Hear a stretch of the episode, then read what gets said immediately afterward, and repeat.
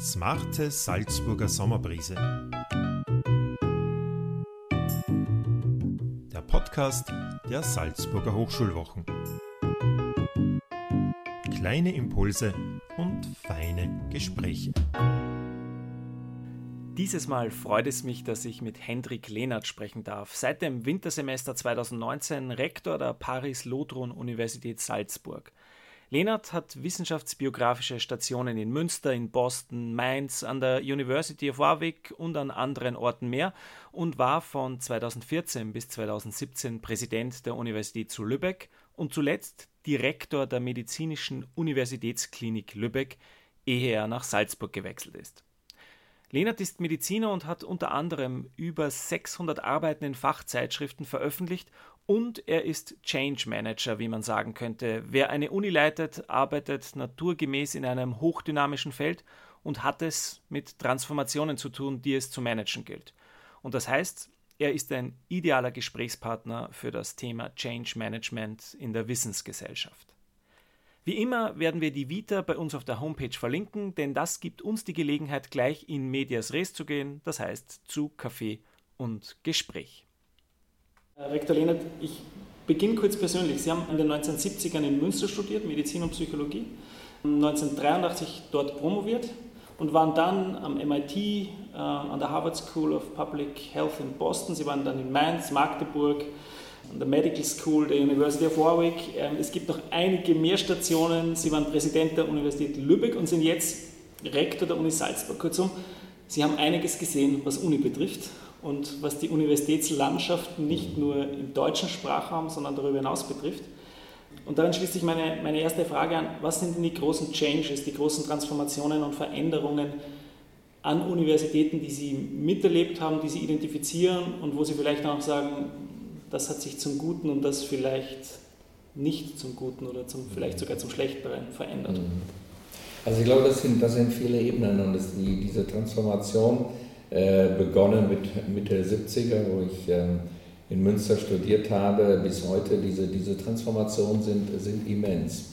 Und ähm, äh, wir in den, ähm, in, den, in den 70er Jahren waren Themen wie äh, Hochschuldidaktik beispielsweise ähm, und äh, Experimentieren auch mit, mit Lehr- und mit, äh, mit, mit Lernformaten waren weitgehend noch Fremdworte. Das fing gerade erst an. Es war gerade an einigen, insbesondere mehr sozialwissenschaftlich oder pädagogisch orientierten Hochschulen, ging es los, dass Universitäten auch Experimentierorte wurden, um auch neue Formate zu entwickeln. Aber das war noch ganz frisch, dass dies äh, wirklich systematisch sich so ähm, entwickelt hat, ist eine tolle Entwicklung und ähm, das ist wirklich ähm, Europa oder auch, weltweit in dieser Form zu, zu beobachten.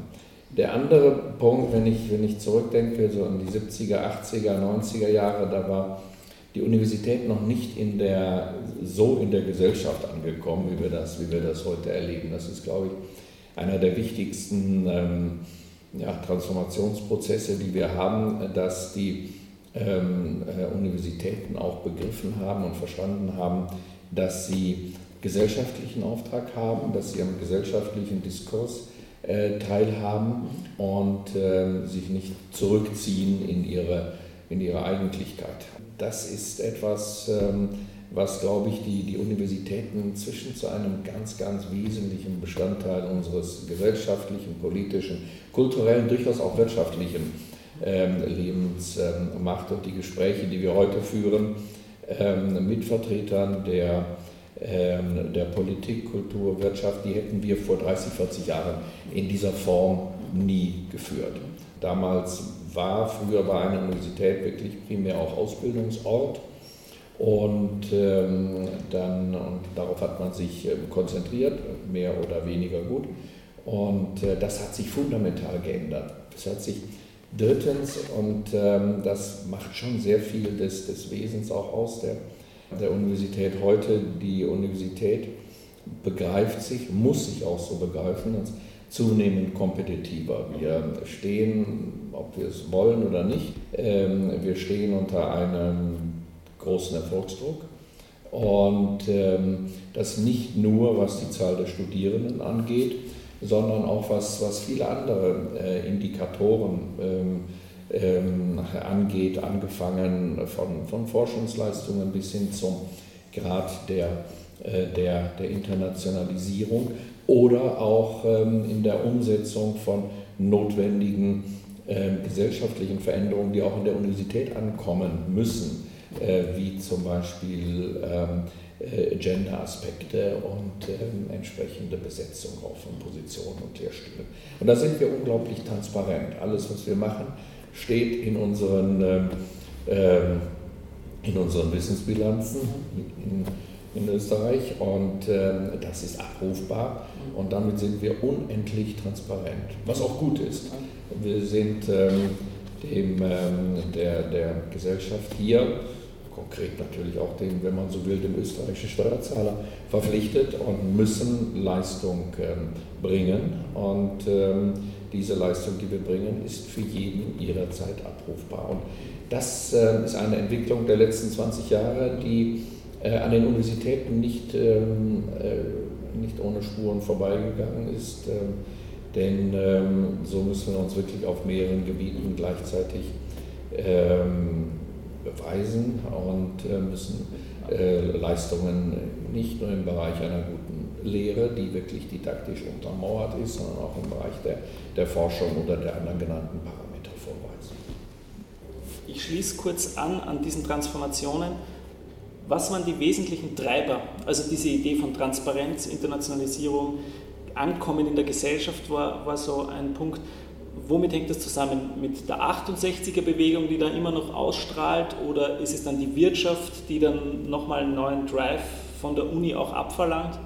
Was ist da Ihre Wahrnehmung, sind die wesentlichen Faktoren? Ich glaube, das, das, ist, das ist wirklich extrem komplex. Ich glaube, ähm, die, die Punkte, die Sie genannt haben, von denen sind viele sehr, sehr zutreffend. Es ist sicher zum Teil auch die, ähm, die, die 68er-Bewegung, die ist nicht äh, äh, spurlos an den Universitäten vorbeigegangen, ganz, ganz im Gegenteil, die hat wirklich einen, ähm, einen Dis, ähm, Diskurs geschaffen, der für die Universitäten extrem, extrem wichtig war. Und das war ja wirklich zum ersten Mal auch, dass äh, die Studenten ihre, ihre Stimmen äh, wirklich auch erhoben haben. Ich war zu der Zeit äh, ich war, war Schüler und habe das natürlich nur aus der, äh, ein bisschen aus der Ferne, aber mit großem Respekt verfolgt. Und äh, dann, ähm, ich erinnere mich noch an, an, an, die, an, die, an, an Bücher und Bestsellerbücher zu dieser Zeit mit dem Titel Was, was wollen die Studenten? Und äh, zum ersten Mal war hier eine,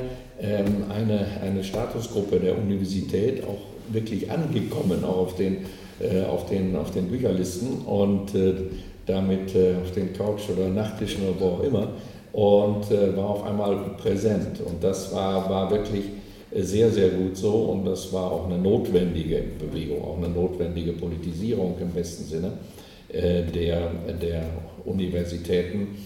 Und äh, das hat schon ähm, ähm, auch Einfluss gehabt, auch auf, auf, ähm, auf das Studium, was ich selber dann erlebt habe in den 70er Jahren in Münster in der in der, in der, in der Psychologie und in der Medizin. Das war ein ähm, extrem demonstrationsfreudiges Klima ähm, zu dieser Zeit und extrem diskussionsfreudiges Klima und äh, hat das Studium, muss ich sagen, wirklich äh, ganz extrem, extrem bereichert, eben auch um diese, um diese gesellschaftliche Komponente. Und das ist, glaube ich, das ist geblieben und das ist dann immer mehr wie in einem heimlichen Lehrplan sich potenzierend äh, dann auch ähm, hat das Einzug gehalten in viele Lehrpläne auch, äh, insbesondere in die der geisteswissenschaftlichen oder sozialwissenschaftlichen, politikwissenschaftlichen Fächer.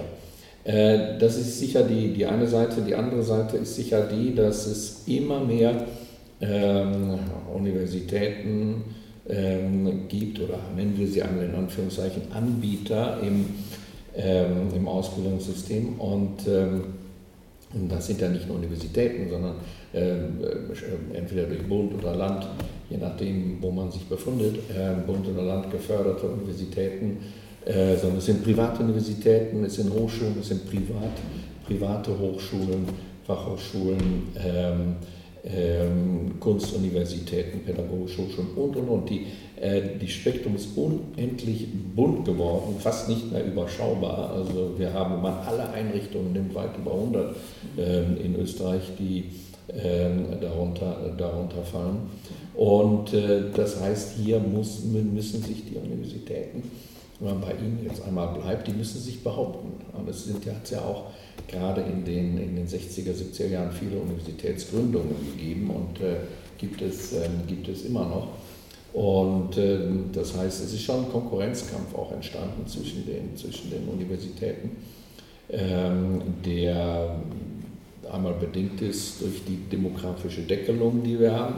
Ähm, und ähm, dann natürlich Kampf um die, um die Köpfe, aber nicht nur um die um die Studierendenköpfe, sondern natürlich auch um die besten Lehrenden, besten Forscher. Äh, das ist ein extremer Wettbewerb geworden, der dann zum Teil noch in Deutschland mehr als in Österreich dadurch verstärkt wird, dass ähm, wir auch einen, einen Draft haben oder einen Brain Draft haben in die, ähm, in die wirklich äh, in außeruniversitäre Forschungseinrichtungen, Max Planck, Helmholtz, Leibniz, ähm, die hochattraktiv sind auch, ne, muss man klar sagen. Aber eben äh, leider deswegen, leider deswegen auch attraktiv sind für einige, weil die Lehraufgaben praktisch gleich null sind. Und ähm, das heißt, da, ähm, das ist etwas, was eigentlich für einen ähm, Akademiker, der an der Universität bleiben möchte oder auch forschen möchte, eigentlich selbstverständlich sein sollte eben auch, auch, auch zu lehren. Das heißt, wir befinden uns in einem, schon in einem, als, äh, in einem kleinen Haifischbecken hier und ähm, um da zu überleben, müssen wir eben müssen wir genau diese, diese Kriterien, über die ich eingangs sprach, die müssen wir auch anwenden. Okay. Ich greife ein bisschen das auf, was Sie jetzt eben gesagt haben, was, was es heute heißt, eine Universität zu sein. Mhm. Ähm, also lange Zeit war das ja in gewisser Hinsicht relativ klar. Da hatte man dann Humboldt, Einheit von Forschung und mhm. Lehre, da mhm. gab es Leitlinien oder im katholischen Bereich ähm, äh, Newman, John Henry Newman mit der Idee einer katholischen Universität. Da gab es große Konzepte und Leitfiguren, Leitlinien, was ist Universität? Wie, wie, würden Sie heute sagen, was, was ist Universität heute, gerade in diesem unendlichen großen, breiten Spektrum? Ähm, was ist Ihr Auftrag, was ist Ihr Spezifikum? Was können wir und was machen wir, was die anderen nicht in gleicher Weise abbilden. Ja. Also um es wirklich ganz, ganz pointiert zu sagen, Forschung und Lehre, beides, also insofern lebt Humboldt auch, auch weiter und wird ein Stück weit auch neu erfunden. Äh, Forschung und Lehre auf, auf allerhöchstem Niveau. Das ist etwas, was uns ja unterscheidet von äh, von den Fachhochschulen, die ganz, natürlich ganz große Bedeutung haben, aber in einem dualen, äh, eigentlich ist unser Bildungssystem wesentlich mehr als dual inzwischen, aber in einem dualen Bildungssystem eben auch eine andere Aufgabe haben und primär für die, für die Lehre und Ausbildung äh, äh da sind. Und das ist schon das Spezifikum der Universität, dass es äh, Forschung und Lehre auf allerhöchstem Niveau ähm, anbietet aber eben auch das macht, was ich, ähm, was ich eingangs sagte, dass es ähm, sich auch um die, um die gesellschaftlichen Aufgaben äh, kümmert und sich wirklich auch als Taktgeber ähm, versteht. Und das ist immer wieder regelmäßig in einem systematischen Prozess als Institution sich selbst hinterfragt, sich selbst überprüft und, äh, und evaluiert, seine Studiengänge überprüft sein Lehrangebot überprüft und auch die, die Forschungsleistungen, dass, dass, wir, ähm, dass das wirklich genau geschaut wird, durchaus in einem transparenten Benchmarking-Prozess, wo, wo stehen wir, wo steht jeder Einzelne, haben wir nach wie vor die besten Leute. Und ähm, das ist etwas, was eine Universität wesentlich mehr schaffen kann ähm, als, ähm, andere, als andere Institutionen, als andere Hochschulen ins, insbesondere. Durchaus ähm, private Universitäten sind in ähnlicher Weise in der Lage, ähm, das auch zu tun. Aber hier ist der, der große Unterschied und zu dem stehen wir auch, ähm, dass die, die Universität, gerade weil sie einen gesellschaftlichen Auftrag hat, die Ausbildung äh, ohne oder weitestgehend jedenfalls äh, ohne die Erhebung von Studiengebühren macht. Und äh, das finde ich, find ich auch richtig so. Und äh, dass dies nur in den Fällen dann wirklich getan wird, wo erkennbar lange und äh, ohne zu einem Ende zu kommen studiert wird. Ich wechsle ein wenig nach Salzburg. Jetzt waren wir sehr allgemein unterwegs, da ging es mhm. um die Universität an sich. Sie sind jetzt der erste Rektor der, der Plus, der Paris-Lothringen-Universität, der von außen kommt und Sie sind der erste Mediziner. Und eine Frage muss ich in dem Kontext stellen. Erstens mal, was hat Sie zum Wechsel motiviert? Was, was motiviert zum Wechsel von Lübeck nach Salzburg?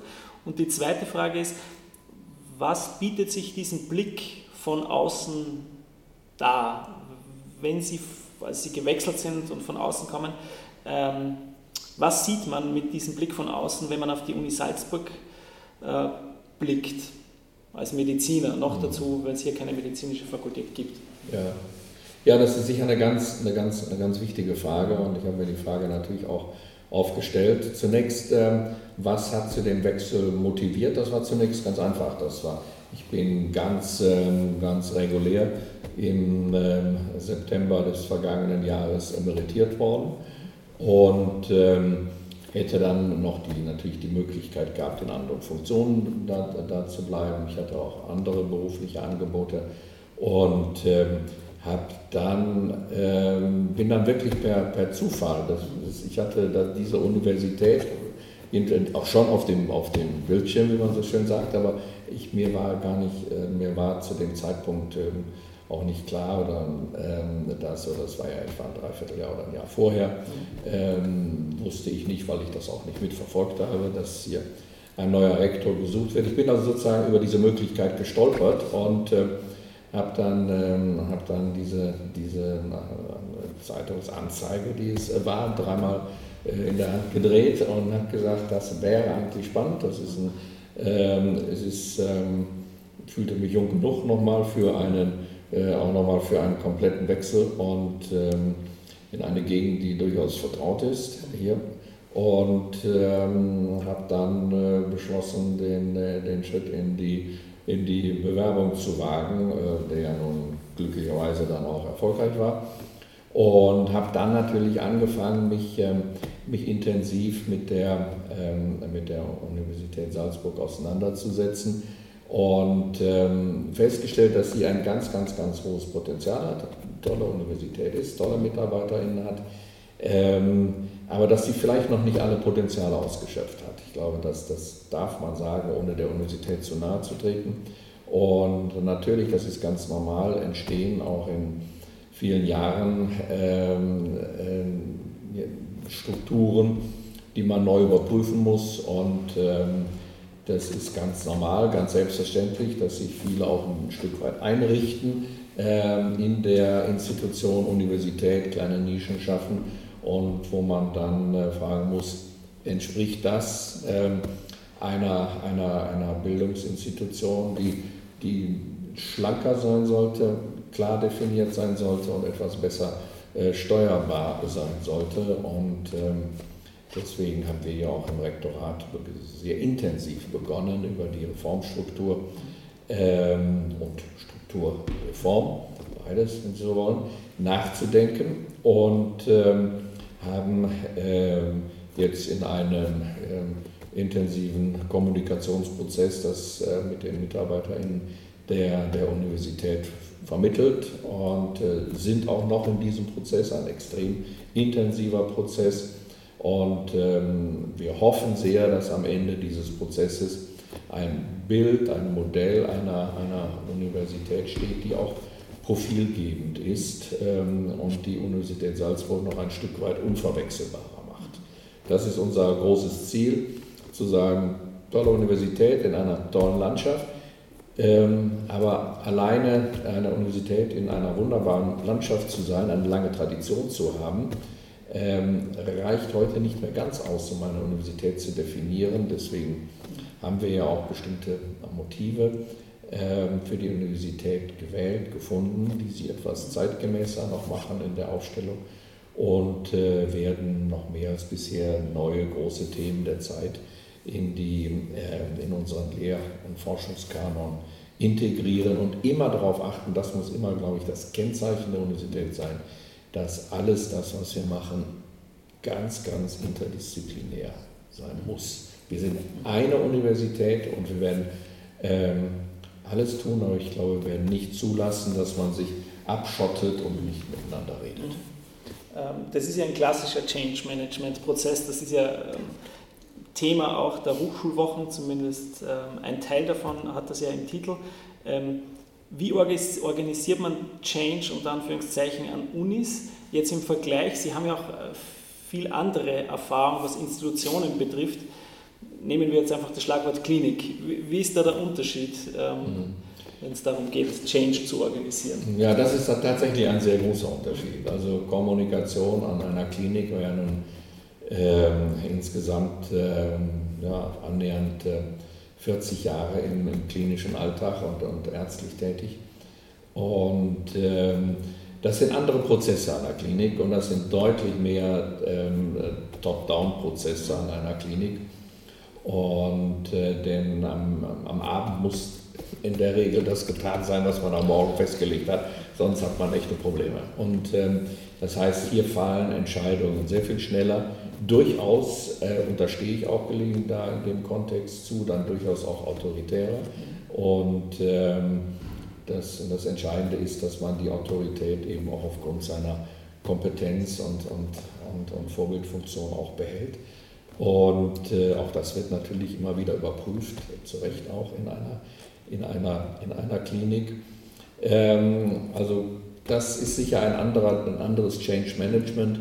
Äh, natürlich auch Klinikorganisationen ähm, unterliegen anderen Gesetzmäßigkeiten als schnelles klinisches Handeln. Auch da hat man dann Zeit, äh, wenn man eine Klinik einmal umstrukturieren will. Und das, ähm, äh, das geht dann auch durch eine gute Mischung aus Top-Down und Bottom-Up. Und an einer Universität ähm, ist es wesentlich mehr auch, auch, auch Bottom-Up. Das muss man auch ein Stück weit, äh, Stück weit lernen, das muss ich selbst auch sagen. Das, das ähm, ist äh, auch ein Lernprozess, dass man alle ähm, Bottom-up-Bewegungen mitnimmt. Ich bin zugegebenermaßen jemand, der eher ein bisschen ungeduldig ist, aber ähm, ich glaube, wir haben einen Weg gefunden, den verfolgen wir auch ganz konsequent, dass wir sagen, irgendwo entstehen Ideen und Ideen entstehen beispielsweise in einem ähm, Rektorat und werden dann diskutiert, aber dann braucht man einen Weg, wie sie dann in, in die Breite geführt werden und dann äh, von unten nach oben diskutiert werden. Und ähm,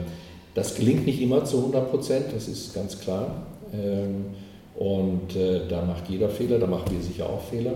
Ähm, aber wir versuchen die Ideen, die wir haben, ob das jetzt unsere Leitmotive sind, ob das das Logo der Universität ist oder ob das die Vorstellungen sind zur Fakultätsgliederung und Universitätsstruktur, werden jetzt in einem möglichst breiten Prozess in die Universität hineingetragen. Dann komme ich, was Salzburg betrifft, tatsächlich schon zum Ende hin, was diese Fragen betrifft. Und ähm, da legt es sich nahe, nach vorne zu springen. Ein paar Jahre, 2022 steht das 400-jährige Jubiläum an der Paris-Lothron-Universität und dann sind Sie drei Jahre Rektor äh, dieser Uni. Gibt es sowas wie eine Vision, die Sie da begleitet auf diesem Weg hin, äh, auf, das, äh, auf das Jubiläum oder ein Ziel äh, oder Ziele, die für 2022 äh, Sie motivieren, anleiten. Ähm, und ich muss natürlich noch eine Frage stellen dann zu den Hochschulwochen, ob, ob in diesen Zielen oder dieser Vorstellung auch die Hochschulwochen mhm. eine Rolle spielen, weil die, die haben zumindest schon eine hundertjährige Tradition, also ein Viertel sind okay. wir dann fast schon, mit, na, fast schon mit dabei. Ja, ja natürlich. Und ähm, also es wird sicher ein, ein, äh, ein ganz spannendes Jahr, davon bin ich überzeugt. Und ähm, 400 Jahre ist ein, äh, ist ein wunderbares Datum, auch natürlich, wenn es äh, in diesen 400 Jahren nicht immer die Universität gab, das wissen wir auch. Und, äh, 62, 1962 ist sie wieder gegründet worden. Aber es sind 400 Jahre vergangen äh, seit der, seit der Erstgründung durch, durch, durch Paris Lodron und äh, dann, man braucht beides, man braucht den Blick zurück, weil ich glaube, eine Universität muss ihre Wurzeln kennen, das halte ich für ganz, ganz wichtig. Aber man muss auch zeigen, dass sie sich aus diesen Wurzeln entwickelt hat. Und wir werden ähm, in diesem Jahr 2022 die Universität groß feiern. Äh, das wird dann vermutlich wird der, der Festakt dann am Anfang in der ersten Oktoberwoche sein. Das war die Woche, in der das kaiserliche Edikt eintraf. Und ähm, wir wollen natürlich dann demonstrieren, wir haben uns weiterentwickelt, wie haben wir uns weiterentwickelt, Beispiel auch mit den neuen Plänen und, ähm, und mit, der, ähm, mit der Strukturreform der Universität. Aber was wir uns auch überlegt haben, ist, dass wir ähm, ähm uns, ähm, dass wir der, äh, der Stadt und dem Land auch äh, und der ganzen Gesellschaft hier damit letztlich auch ein Geschenk machen. Wir überlegen, welche 400 Geschenke es sind, äh, die wir der Gesellschaft hier, hier machen können, angefangen von einem tollen Studium bis zu den Salzburger Hochschulwochen, die mit Sicherheit eines dieser und eines der großen der 400 Geschenke sein werden, die wir der Gesellschaft machen. Das war der erste Teil, der erste Café des Gesprächs mit Hendrik Lehnert. Und wenn Sie noch ein Thema vermissen, das doch eigentlich besprochen werden muss, gerade mit einem Mediziner, nämlich Corona, dann haben Sie recht und Sie haben Glück. Es gibt noch einen zweiten Teil und in diesem zweiten Teil wird es genau darum gehen. Es würde mich freuen, wenn Sie wieder reinhören.